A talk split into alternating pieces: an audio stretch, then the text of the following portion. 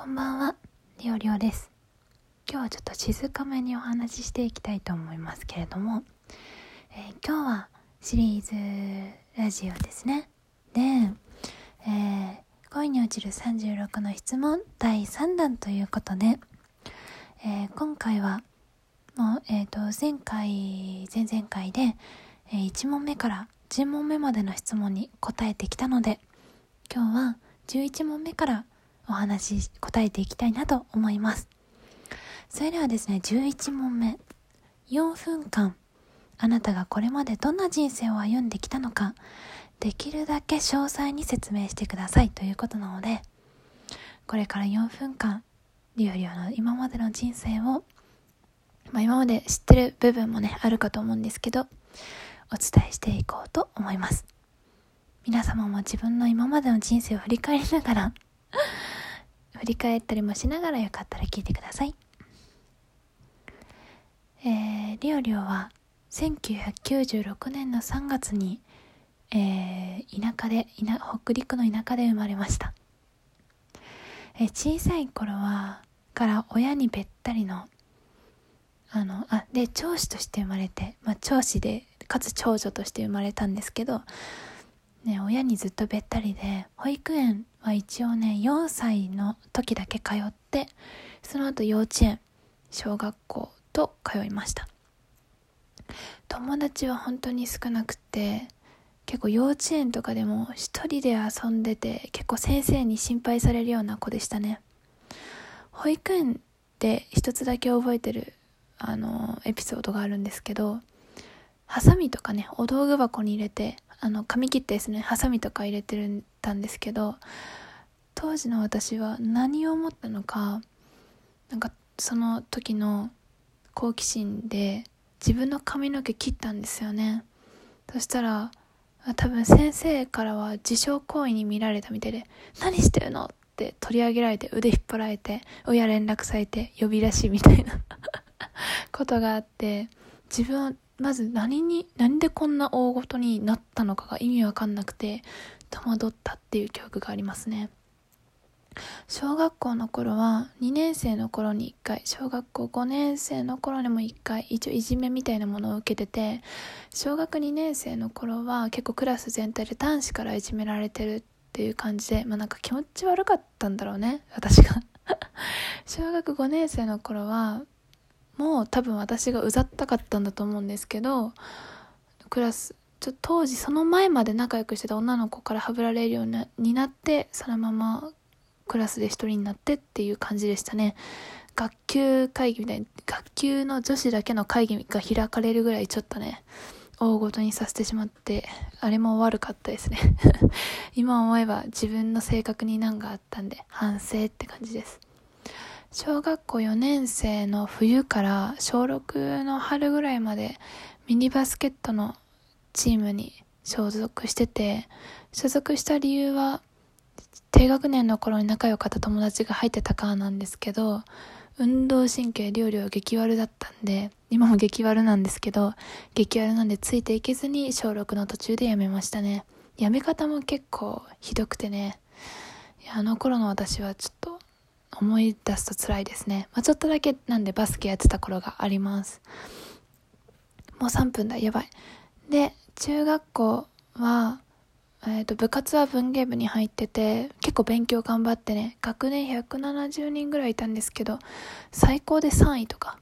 まあ、悪くても20位台には入ってる感じでしたね。で、ちょっと立ったと行くけど、そっから。高校は、一応その県内では、えー、県内の公立高校では1番って言われてるとこに進学して、えー、だから、高校受験の時まではめちゃめちゃ勉強で輝いてたんだけど、そこから転落してて、高校で勉強サボっちゃってね。で、結構高校の中では部活、あと勉強ではかなり落ちこぼれの方でしたね。下から数えた方がめっちゃ早いみたいな 感じで、部活はおこと、和楽器のおことですね、やってました。大学から先の話はみんなよく聞いて私が喋ってると思うんだけど、医療系の大学に通って臨床検査技師の資格を取りました。えー、そこで大学院まで修士課程まで進んで、ね、そそれから就職して今1年目に至るという感じです。ちょうど4分ぐらいかな。ということで、まあ、今までの人生はこんな感じです。はい。ちょっと最後ね駆け足すぎたんでちっちゃい頃の話をねしたけどはい。りょうりょうの今のとこの人生はこんな感じですね。ざっくりとした人生はねよかったら皆さんの人生もまたゆっくり教えてください次12問目明日の朝目が覚めた時に何らかの才能や能力が身についています。どんな能力がいいですか？何らかの才能や能力？うーん。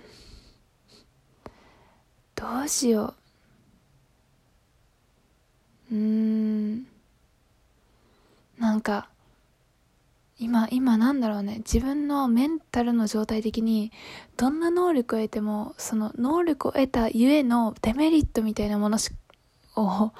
が全部思い浮かんできちゃって、うん、あれなんだけど、うん、あれですかね。あの、自分の声を聞いた人が全員自分のことを好きになる能力が欲しいです。はい、次。えー、13問目。あ、こっからね、質問がレベル2になります。ちょっと深い質問になりますね。13問目。もしもあなたの将来や人生を教えてくれる水晶があったら何を知りたいですか？まあ、結婚のことですかね。結婚できるかと、いつできるかですね。知りたいですね、今は。昔からやりたい夢は、あ、次14問目いきます。昔からやりたい夢はありますか？あるとすれば、なぜ今できないのですか昔からやりたい夢っていうと、なんだろう、やりたい夢、昔から？